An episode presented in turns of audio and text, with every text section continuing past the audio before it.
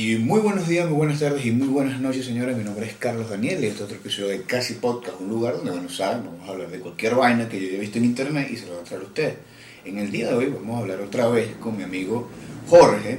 No sé si ustedes ya vieron el capítulo sobre la oscura del TikTok. En este momento está pasando un avión muy cerca y seguro lo están escuchando. Continúo.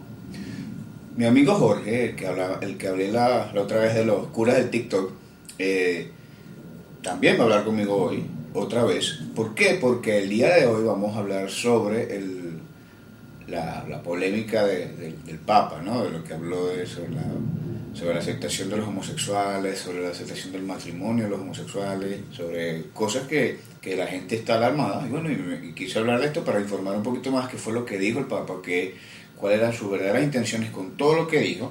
Entonces, Jorge, que sabe más de esto, que está metido en eso, en esto, bueno, me, puedo, me ayudó muchísimo y también creo que les puede ayudar a ustedes. Entonces, nada, si les gustó el contenido, denle, suscríbanse, denle like y compartan, que es gratis y nada. Entonces, esto es casi podcast, señores, espero que les guste. Chao. Mi hermano Jorge.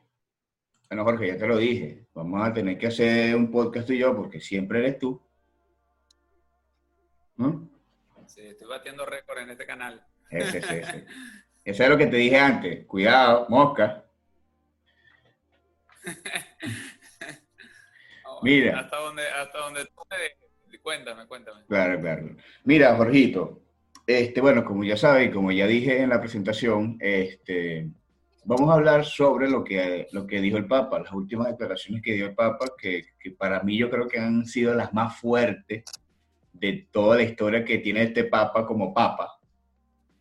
Ha sido una de las más fuertes, eh, porque él dice, él habla que este, que todas las o sea, las personas homosexuales, las personas que tienen gusto del mismo sexo, eh, él habla de que son hijos de Dios y tienen derecho a una familia, ¿verdad?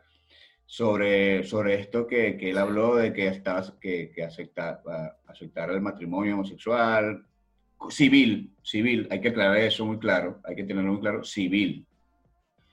Eh, y me llegaron algunas preguntas sobre eso, Jorge, pero este, quiero que, que, bueno, nada, que tú me des primero, este, ¿cómo ves tú la noticia? ¿Cómo, ya que tú estás adentro, este, cuál, quizá cuáles fueron las verdaderas palabras que el Papa quiso decir sobre este tema? Y luego de que tú me digas eso, me van a, yo, me van a salir algunas preguntas que me gustaría que me las respondieras. Bueno, ok. Entonces empecemos de lleno, ¿no? Claro. Eh, sí, hay, hay, que diferenciar, hay que diferenciar los términos muy bien porque esto es un tema muy delicado que la iglesia toca con pinzas. Si bien, si bien no ha sido para mí, ¿verdad? En mi, en mi, en mi opinión, no ha sido una de, no ha sido las de, de, las declaraciones más fuertes que ha dicho el Papa, sí ha sido una de las más sonadas. Porque obvio, los medios saben lo que es noticia, ¿no? Lo que más se vende. Ha denunciado, claro. Claro, es lo que más se vende. El Papa ha denunciado muchísimas cosas, por ejemplo, la persecución de los cristianos en Medio Oriente, que los matan, que no sé claro. qué, los ataques terroristas. De... Pero claro, lo que, lo que se vende es, es esto, ¿no? Entonces es lo más sonado y es a lo que, lo, lo, que la gente más, más escucha, ¿no? Entonces hay que aclarar varios, varios, varios, varias cosas, varios términos y sobre todo qué fue lo que quiso decir el Papa, ¿no? Fíjate que yo te voy a mandar el link para que los pongas al final, los pongas abajo en el video. Claro. Eh, si son enlaces de, de, de la entre, las entrevistas completas, sobre todo la, de la primera parte, esta que hablamos de la familia, porque al Papa, el Papa habla de dos temas distintos, en dos, respondiendo a dos preguntas distintas. Lo que pasa es que en la edición de este documental lo ponen como si fuera toda una sola cosa pero yo tengo la, me, hice, hice, la tarea, ¿verdad? Y conseguí la, conseguí la entrevista completa, ¿verdad? Donde el Papa, donde se habla del contexto lo que el Papa dijo y él, y, van a escuchar de sus palabras lo que él quiso decir. Y también hay un comunicado, te voy a pasar dos links, ¿no? El segundo es un comunicado de la Santa Sede, o sea, de la, de la, del Vaticano, que por supuesto avalado por el Papa, donde el Papa todavía aclara más eh, el contexto de estas dos preguntas, ¿no? Entonces, para empezar, porque no quiero, no quiero, hablando, no quiero contestar tus preguntas, entonces para empezar, lo, primero que hay que, que hay que tener en cuenta es eh, lo que dice el catecismo sobre los homosexuales, sobre la realidad de la homosexualidad. Yo la tengo acá, está en el, en el artículo 2357 y habla de esto que el Papa ya decía, que los homosexuales son hijos de Dios. Hay que diferenciar entre lo que es la homosexualidad y la práctica homosexual. Entonces, lo que la iglesia, lo que la iglesia no está de acuerdo, lo que la iglesia habla como, como, y lo dice el catecismo, lo dice el catecismo, una depravación grave, es las relaciones, la práctica homosexual, pero no la homosexualidad como una condición humana. La iglesia no, no puede rechazar al homosexual ni a la homosexualidad como una condición humana porque, la, porque los homosexuales no tienen la culpa, ¿verdad? Pero sí, la práctica homosexual, la iglesia no está de acuerdo con eso. Y en el catecismo lo deja ver en los artículos 2357, 2358 y 2359 se habla de esto, pero de que son hijos de Dios, de que deben ser acogidos y de que deben ser recibidos con amor, no ser excluidos, esto lo explica muy bien el catecismo y, y yo por supuesto con eso estoy de acuerdo, ¿verdad? No quiero profundizar en, de, todavía en nada más porque quiero escuchar las preguntas, ¿no? Y ahí vamos aclarando, ¿no? Claro, claro, claro. No, sí, este, como yo te lo había dicho, Jorge, este, cuando, cuando a mí me explica que el hombre o la iglesia se conforma por, la familia, ¿no? O sea, que es padre, madre e hijos. Entonces, podemos decir que con lo que, con lo que dice el Papa acá, que permite, que, que, permite este, la unión entre parejas homosexuales, también me estás diciendo o me estás dando a entender que esa, esa persona, si, si, son, si tienen derecho a una familia, también tienen derecho a tener hijos. Porque es otro tema, otro tema muy fuerte que se trata de la adopción de personas del mismo sexo, que ahí es donde yo me, ahí es donde yo me pregunto, entonces, ¿me estás aceptando la, me estás aceptando la adopción? ¿O qué? Mm, ajá, por eso, ahí está la primera, la primera aclaración. Había hablado yo que era, te había comentado, ¿no? Lo que se explica, lo que el mismo Papa explica también en el comunicado de la Santa Sede, que eran dos, dos preguntas distintas, ¿no? La primera pregunta era sobre la acogida de la homosexualidad. Y allí, en este contexto de la acogida de la homosexualidad, el Papa dice, los homosexuales son hijos de Dios, no, no, pueden, no, no, deben sufrir ningún tipo de discriminación, es lo que dice el catecismo. El Papa está hablando de lo que dice el catecismo. No deben sufrir ningún tipo de discriminación ni ningún tipo de, de rechazo por parte de sus padres. Y allí, entonces, siguiendo ese hilo de ideas, el Papa habla, los homosexuales tienen derecho a la familia, tienen mm. derecho a estar en una familia, eso es lo que él dice.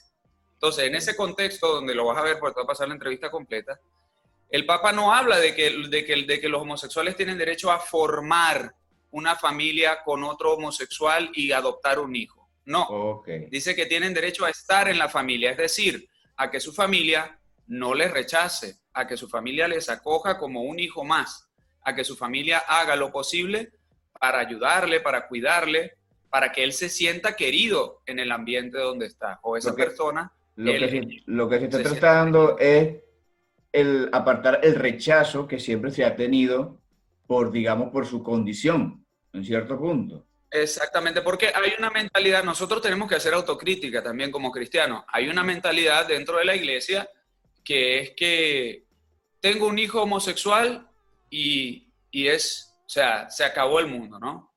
Los padres se sienten decepcionados de sus hijos, se sienten decepcionados como padres, decepcionados como, o sea, ¿qué he hecho? Se preguntan. ¿Por qué yo? ¿Qué hice? Exacto. Claro, claro, exactamente. Entonces, el Papa, el Papa siempre va, este Papa es muy importante porque él intenta espiritualizar y sacar de la legalidad no, tanto irnos al punto legal, sino a entender el espíritu, a entender lo que es el cristianismo verdaderamente. Y dice, no, ¿por qué? ¿Por qué? ¿Por qué, por qué el, el, el, hecho de que tengas un hijo homosexual es una tragedia, es un fracaso como padre, es un fracaso como familia? No. El tener un hijo homosexual es una condición que Dios permite para bien, para que la familia también se realice, para que la familia profundice, crezca en el amor y, que, para que la familia le ayude a crecer también a esta persona en su proyecto de vida y en su, y en su, en su realización personal. Eso es mayormente social, ¿no, Jorge? Pienso que eso, eso podría ser un poco más, más social que religioso. Más, lo que se cortó, se cortó. ¿Más social cómo? Sí, yo creo que puede ser más social que religioso el problema del, de que se lleva eh, el homosexualismo, que como tú dijiste, que la familia puede decir que por qué me tocó un hijo homosexual, que porque yo, que hice de mal, es porque ya, digamos, el convencionalismo que se tiene de que un homosexual, una persona que le gusta el mismo sexo, es algo que no es natural. Está bien, en cierto modo, el ser humano, el hombre, fue hecho para la mujer y la mujer para el hombre. Está escrito así, pero siempre van a haber, siempre van a haber casos apartes, siempre. Entonces, yo siempre he dicho que puede ser más social que religioso. Sí, lo, importante, lo importante es tener en cuenta, lo importante es tener en cuenta que estas personas, que las personas homosexuales, como todos, tenemos una dignidad, todos tenemos una dignidad, todos tenemos la dignidad de ser hijos de Dios, de ser humanos, y esta dignidad no nos la puede quitar nadie, y por el hecho de que alguien tenga una condición distinta a la del otro, diferente, no muy común, no es que pierde en, en dignidad, ni pierde en valor, ni, por ejemplo, un padre que un padre que su hijo es homosexual, ¿verdad? Y lo primero que hace es intentar arreglarlo. Bueno, tenemos que ir al psicólogo, tenemos que ir al psiquiatra. No, para, ya va. Sí, va para la puta. Hay muchos que son claro, O sea, tranquilo.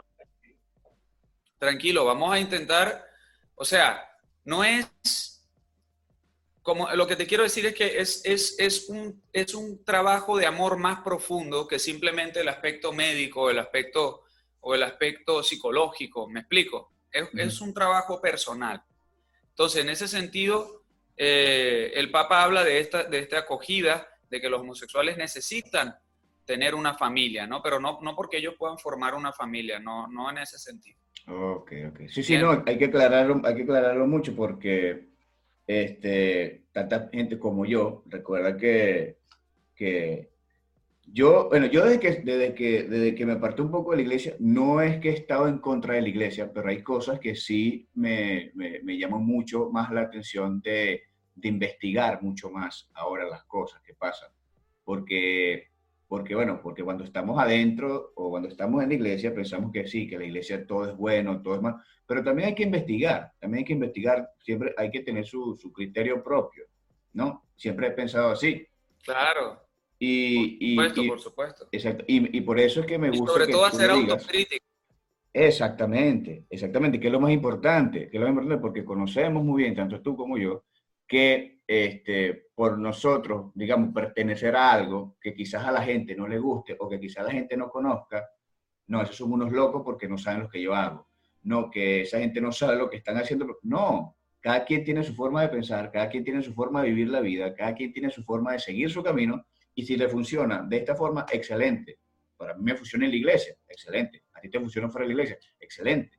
Pero no, es, no está en la cuestión de que, de que como que, ah, mira, ves, ahora el Papa, ahora el Papa está aceptando a los homosexuales. No, es que claro, primero, estudia, lee bien, porque no es, nada, no es nada fácil. No, no, estás diciendo que, el Papa no está diciendo que los, no, que los drogadictos pueden venir. Sí, los drogadictos es una cosa, pero la homosexualidad es otra que, es un problema que se ha llevado muchísimo tiempo, muchísimo tiempo en el mundo y en la iglesia mucho más. Y por supuesto no se puede comparar la, la, la drogadicción, es un vicio, son causas distintas, ¿no? Exacto. Es un problema, es, otra, es otro tema, ¿no? Otro tema. Es otro tema. Pero claro, es como tú dices, lo importante es hacer autocrítica, lo importante es y pensar que la fe, porque el Papa, el Papa en esta entrevista, que que te repito, la voy a pasar para que la pongas allí, eh, habla, sobre la, habla sobre un camino. Dice a, mí, dice, a mí no me gusta la ley, A mí no me gusta la norma, el decir, bueno, este tiene que ser así, este tiene que ser así, sino un camino, un camino de descubrimiento, de descubrimiento personal, de un camino de amor, de encuentro con Jesucristo y a través de este camino la gente ve, ve lo que tiene que hacer, ¿verdad? Porque el Señor le va iluminando dentro, si no, si pensamos que el cristianismo es adherirse a, a leyes, no estamos viendo que Jesucristo está resucitado, que está vivo, que actúa en los hombres, o sea, hay que, hay que entender eso, ¿no? Hay que entender eso, que Jesucristo está vivo, ¿no? Y que, y que habla al corazón del hombre y que le ama y que quiere que el hombre sea feliz en el fondo, ¿no? Qué bueno, Jorge, me encanta, me encanta. Hermano, te lo juro que me encanta hablar contigo porque de verdad que siento que, que puedo hablar con mucha confianza y, y, me puede responder muchas cosas, te lo juro. Mira, hablando de esto. Mal, gracias. hablando de esto, Jorge, aparte de otras preguntas que me, que me surgieron, eh, estuve también investigando y, y, no es mentira, o quizás eh, me puedes, puedes aclarar esto. Cada año, cada año, la iglesia pierde mucho más feligreses, mucho más seguidores. Eso es, eso es, eso es, eso es muy evidente, eso se ha visto. Este... ¿Qué ocurre? Depende, también depende de qué parte del mundo, depende de qué parte del mundo sea. Claro. Pero sí pasa. Claro, claro, claro. Este, pero bueno, te, voy a hablar en, digamos, en, en, punto global. Digamos, poquito aquí, poquito allá. Pero me llega, me llega la pregunta como que, ¿será que la iglesia está cambiando su postura quizás puede ser para atraer a la gente que se está yendo, de hablar de, que la aceptación de los homosexuales, porque sabemos muy bien el movimiento LGBTX, Y, Z que existe ahorita, de que es muy grande, de que es muy grande, y este, quizás puede pensar por ahí que la iglesia de que, bueno, mire, estamos perdiendo gente, tenemos que hacer algo para llamar a la atención, para llamar a, más a, los, a, los, jóvenes que, que se nos están yendo. ¿Tú piensas, o bueno, es lo que yo pienso, pero tú crees que la postura de la iglesia podría estar cambiando por eso?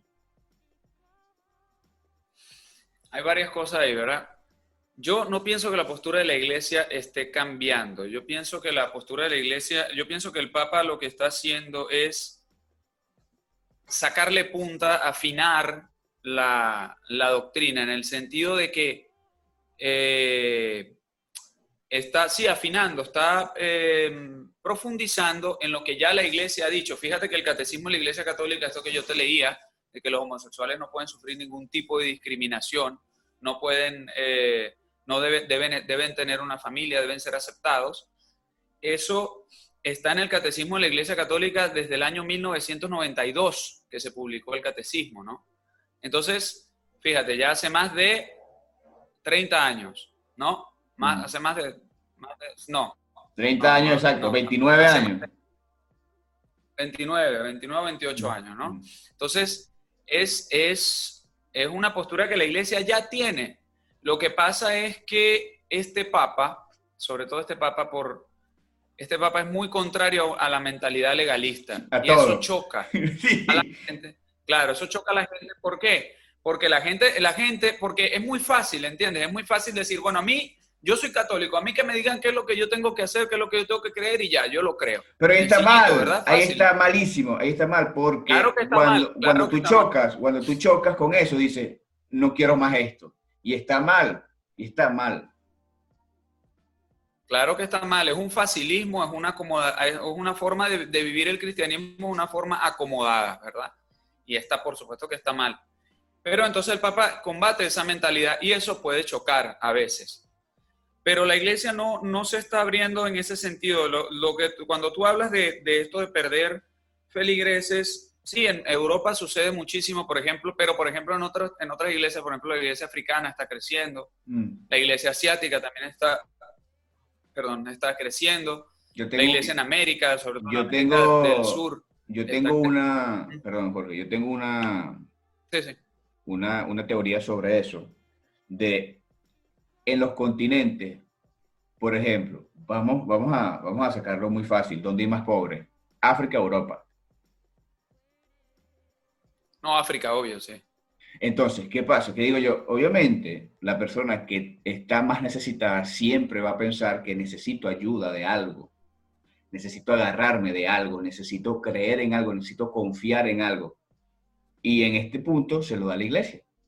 Por eso es que, en mi, concepto, por eso es que quizá yo pienso que en África o en esos países que están más necesitados, puede crecer mucho más la iglesia que los países europeos que están mucho más avanzados, que, bueno, te repito lo que te había dicho eh, antes, eh, el exceso de información que se tiene actualmente, eh, que todos creemos que sabemos todo, que todos creemos que podemos hacer lo que queramos, eso también ayuda un poco a que disminuya quizás la creencia en países europeos como en países africanos, en países del tercer mundo, digamos.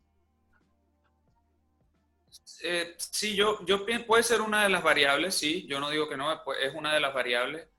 A mí me parece también otra de las variables es, por ejemplo, que la tradición milenaria de Europa, eh, la tradición milenaria que Europa tiene de cristianismo, ha sido una tradición bastante accidentada porque han habido divisiones, han habido guerras, han habido, han habido odios entre países, ¿no? Entonces, eh, porque se ha vivido mal, no porque el cristianismo sea malo, sino porque se ha vivido, mal. porque lo maneja el hombre, porque lo maneja el hombre, Jorge. Eh, exactamente, exactamente, porque la realidad humana malversa, malentiende lo que es el cristianismo. Entonces, claro, esta, esta tradición milenaria de Europa, a mi entender, a mi entender, un poco se, se ha anquilosado en esta mentalidad legalista que ya yo te hablaba antes, y las nuevas generaciones reaccionan en contra de esto y vomitan el cristianismo, ¿no? En cambio, en, otros sitios donde el cristianismo es más fresco, donde el cristianismo tiene menos tiempo de, de, de existencia, eh, la gente todavía disfruta, digamos así, de esa novedad de, cristianismo, de la diferencia entre lo que era la cultura antes, precristiana o antes que llegara el cristianismo, y lo que es la cultura cristiana ahora. Pero claro, la pobreza también es un factor que, ayuda al crecimiento del cristianismo. No por eso los cristianos tienen que ser pobres, porque... No, no, obvio, obvio no. Claro, levantar la, claro, levantar la dignidad humana significa también ayudarle a la persona a progresar eh, eh, eh, materialmente, ¿no? No solamente desde el punto de vista espiritual, porque la persona es completa, no es solamente espíritu, sino que es espíritu encarnado, ¿no? Claro, claro. Pero bueno, volviendo, yo pienso que volviendo un poquito al tema de lo que estamos hablando del Papa, ¿no? había que explicar la segunda parte, que no la expliqué. No sé si tienes alguna pregunta por allí. No, no, no, dale que vamos bien. Tranquilo, vamos bien. Tranquilo. Ok esta segunda parte donde el Papa habla, donde sí parece, ¿verdad?, que está aceptando la, la unión civil y de hecho que él en cierto sentido está de acuerdo con la unión civil, cosa que con, con cierto tipo de unión civil, cosa que con la que yo también, por supuesto, estoy de acuerdo como Ulgo. Pero él, en esta pregunta, de, en, el, en el video que te voy a pasar sobre la aclaración de la Santa Sede, se habla del contexto, el Papa habla del contexto de esta, de esta, de esta segunda pregunta que le hicieron sobre el matrimonio, sobre una ley de matrimonio igualitario, equiparar el matrimonio homosexual al matrimonio entre un hombre y una mujer en la ley civil en Argentina, una ley civil 10 años, hace 10 años, ¿no? De hace 10 años. Y en ese momento el, el Papa responde y dice, no, por supuesto que no, el matrimonio es entre un hombre y una mujer. Intentar equiparar el matrimonio entre personas del mismo sexo con el matrimonio, eh, matrimonio tradicional es, una locura, ¿no? no tiene, o sea, no lo dice así literalmente, la gente lo va a poder ver literalmente en el link que les voy a pasar, pero es inaceptable, ¿no? De hecho, en el capítulo 8 de la encíclica Moris Leticia que él hace, que, que él escribe, habla sobre esto, dice que las imposiciones legales, intentar imponer el matrimonio igualitario eh, para personas de un mismo sexo no está bien en los países, no él critica esta postura. Pero si habla, él dice, y en este sentido yo le doy la razón, dice, lo que tiene que hacerse es una ley de convivencia civil. Yo siempre he estado de acuerdo con eso, algo así más o menos dice, yo siempre he promovido eso. Y es cierto, es cierto, porque si es verdad que el matrimonio igualitario entre un hombre y una mujer, el matrimonio entre un hombre y una mujer no es lo mismo que el, matrimonio, que, el matrimonio homosexual, que no existe el matrimonio homosexual, sí es cierto que estas uniones, ¿verdad? Eh, necesitan estar amparadas en ciertos aspectos de su vida relacional bajo la ley. Porque nosotros como Iglesia Católica no podemos imponer a los que no quieren vivir como nosotros proponemos una forma de comportamiento. No podemos imponer eso y mucho menos podemos, y mucho menos podemos dejarlos desamparados legalmente. Mucho menos podemos promover que ellos queden desamparados legalmente. Por ejemplo, te pongo un ejemplo práctico porque el Papa siempre piensa en cosas prácticas. Chile, por ejemplo, tiene una ley de convivencia civil muy interesante porque aunque no equipara y de, igual forma al matrimonio, a la unión homosexual con el matrimonio entre hombre y una mujer, sí les concede ciertas, ciertas garantías legales. Por ejemplo, si tú estás viviendo con tu pareja, ¿verdad? Y a tu pareja homosexual, ¿verdad? Muere, eh, muere o no muere, tiene un accidente fuerte y tú tienes que tomar una decisión de vida o muerte, con esta ley de convivencia civil, tú no tienes, no, no, no, no tienes la necesidad de contactar a la familia. Imagínate que la familia de esta persona lo rechazó por ser homosexual. Entonces tú le llamas para tomar una decisión de vida o muerte y esta familia no quiere responder. ¿Cómo haces tú? Si tú no estás, si tú en ese momento no estás amparado por la ley para poder... No, eso, no tienes la potestad para tomar ese tipo de decisiones. ¿Ves? Entonces, mm. el, Papa, el Papa dice, en ese caso, esta persona puede dejar escrito o puede decir que ya yo con la persona que estoy conviviendo puede tomar esta decisión. O por ejemplo, que haya una separación para ver cómo se dividen en los bienes comunes. Porque, ¿qué pasa? En este, en este sentido, eso está bien, tienen que estar protegidos legalmente. No podemos, no podemos cerrar los ojos ante el, ante el hecho de que hay gente que no quiere ser como nosotros, que no quiere ser cristiana, y, esa gente también tiene que tener un lugar en la sociedad. Si no seríamos unos déspotas, si no intentaríamos imponer el cristianismo. No, no, y claro. esto no sería cristianismo, sería otra religión. No, obvio, y de, eso se, trata, el cristianismo. O sea, eso es lo que hacía Cristo. O sea, Cristo unía a la gente. Siempre, siempre fue así. Exactamente. Y el Papa, el Papa Benedicto XVI dice que el cristianismo no se impone, sino que es, atrae, ¿no? Entonces nosotros tenemos que atraer, no imponer. Sí. Bueno, lo que pasa, es Jorge, también... Ah, sí, continúa, continúa, continúa.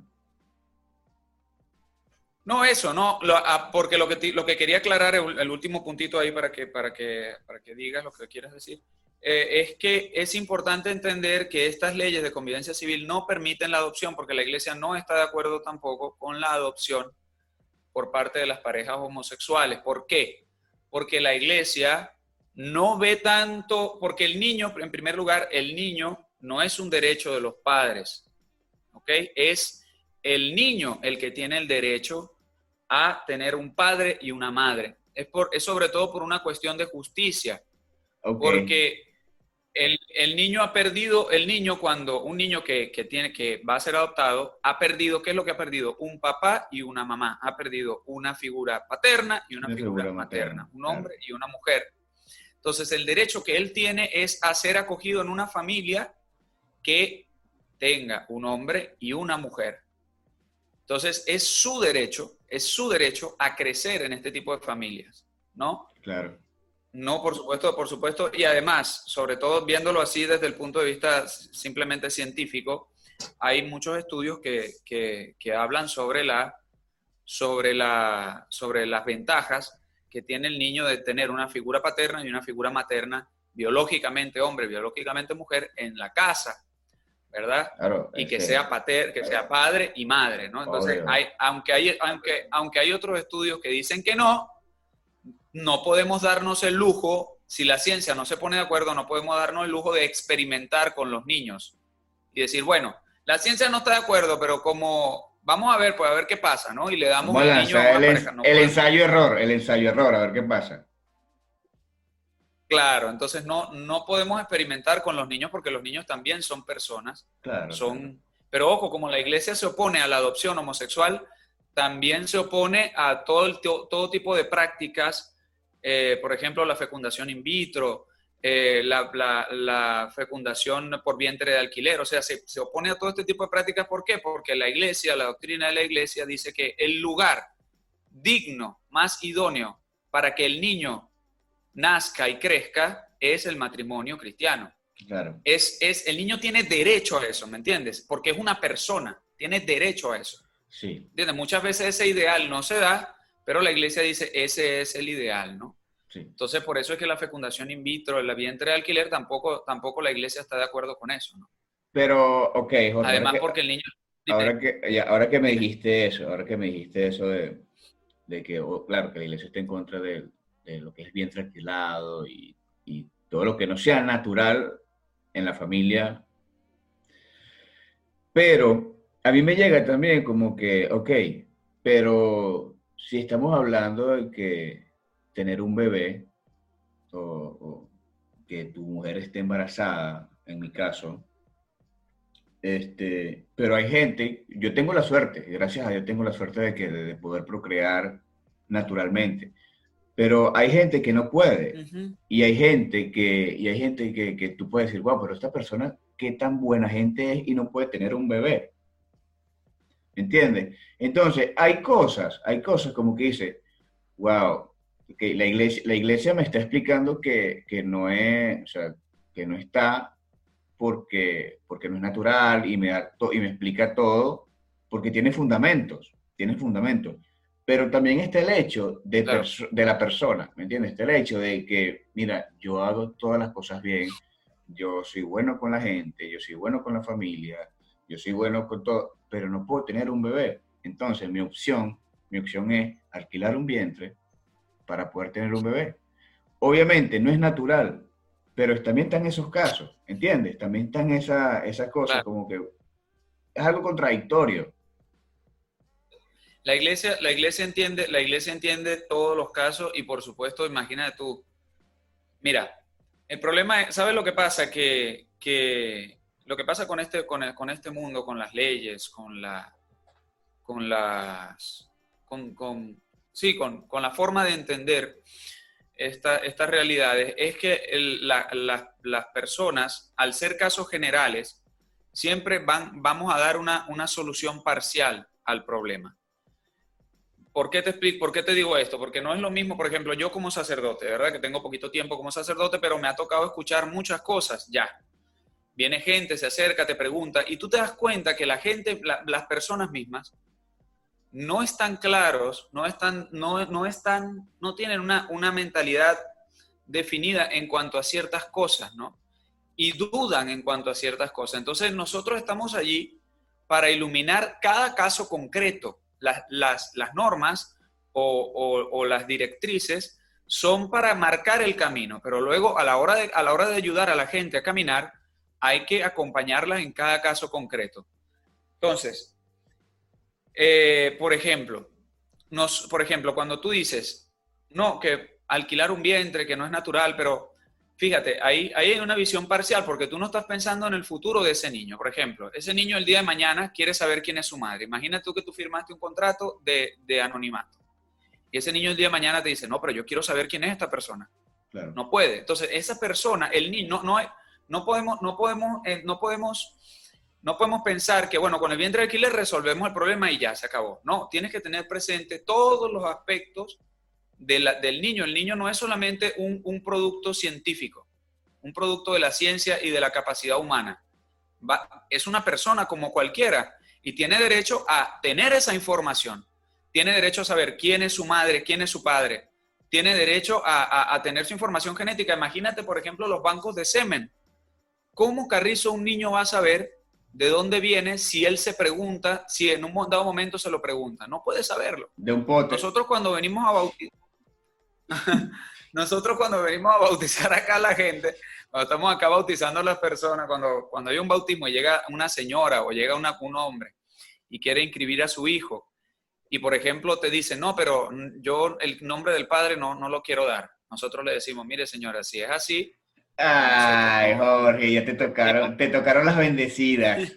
Las bendecidas y las afortunadas. Es una bendecida y la afortunada que me molesta mucho porque, bueno, es otro tema, pero me molesta mucho el hecho de que una mujer puede pensar, y obvio, ojo, ojo, ojo, amo a las mujeres, salí de una mujer, tengo hermanas, las adoro, son lo mejor del mundo, mi novia me va a dar la dicha de ser padre en unos cuantos meses, pero pero yo no soporto esas mujeres que pueden felicidades, felicidades. Gracias, hermano.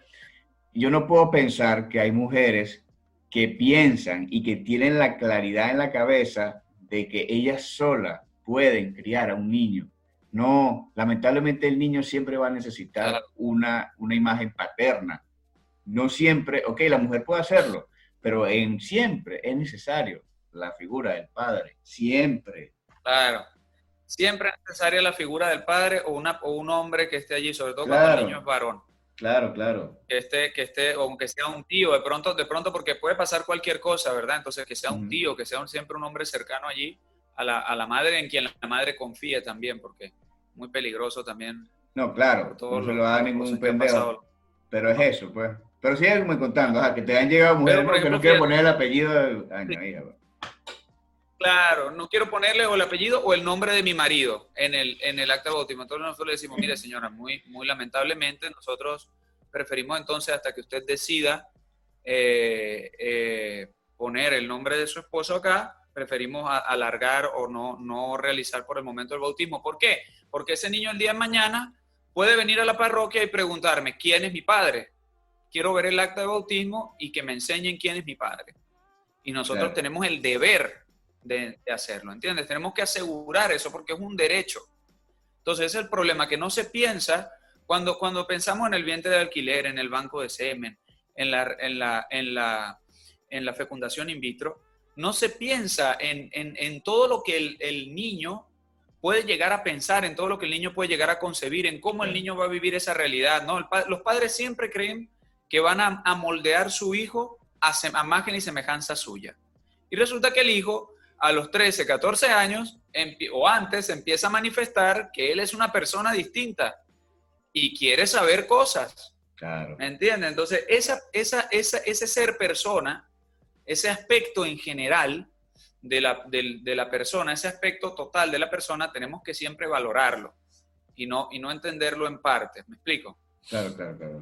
No, no, perfecto. Claro que te entiendo todo lo que me estás diciendo, Jorge, porque estas son cosas que hay que hablarla esas son cosas que hay que aclararlas porque hay gente que de verdad, Jorge, o sea, no es que yo me creo más que nadie, pero hay gente que es ignorante en este mundo. Hay gente que es ignorante. Obvio, hay, gente, obvio. hay gente que solamente se queda con lo que le conviene. Entonces, me, me, llamaba mucho la atención este tema y obviamente, es más, un amigo fue el que me dijo que hablara contigo este tema. Luego te voy a decir quién es, quién, quién fue que me dijo, que tú lo conoces muy bien. Y, y, me, y, me, y, me, y sí, y en realidad sí, porque después me puse a investigar y sí, tienes razón, hay mucha gente que no dice, ahora el Papa está con los homosexuales, ya va, espérate, vale, dos, cálmate, porque yo no creo que el Papa, con toda su locura, porque sabemos que ha hecho sus locuras, pero dentro de la iglesia a lo que, a lo que él piensa que está bien, ¿me entiendes? Y, está bien porque es un papa revolucionario, es un papa que, está, le está abriendo los ojos a mucha gente. dentro, dentro y fuera de la iglesia. Exacto, exacto. Y, también es argentino y la forma de expresarse y sí, exactamente. sus cosas. Sus cosas, así. Todos sabemos cómo son los argentinos. Sí, y, eso, pues, y eso. Eh, pero bueno, Jorge, creo que, que aquí estuvimos muy bien. Me encantó hablar el día de hoy contigo, en serio. Te doy las gracias otra vez por, por tener tiempo para... Igualmente, hermano. Para, ayudarme con lo que estoy haciendo.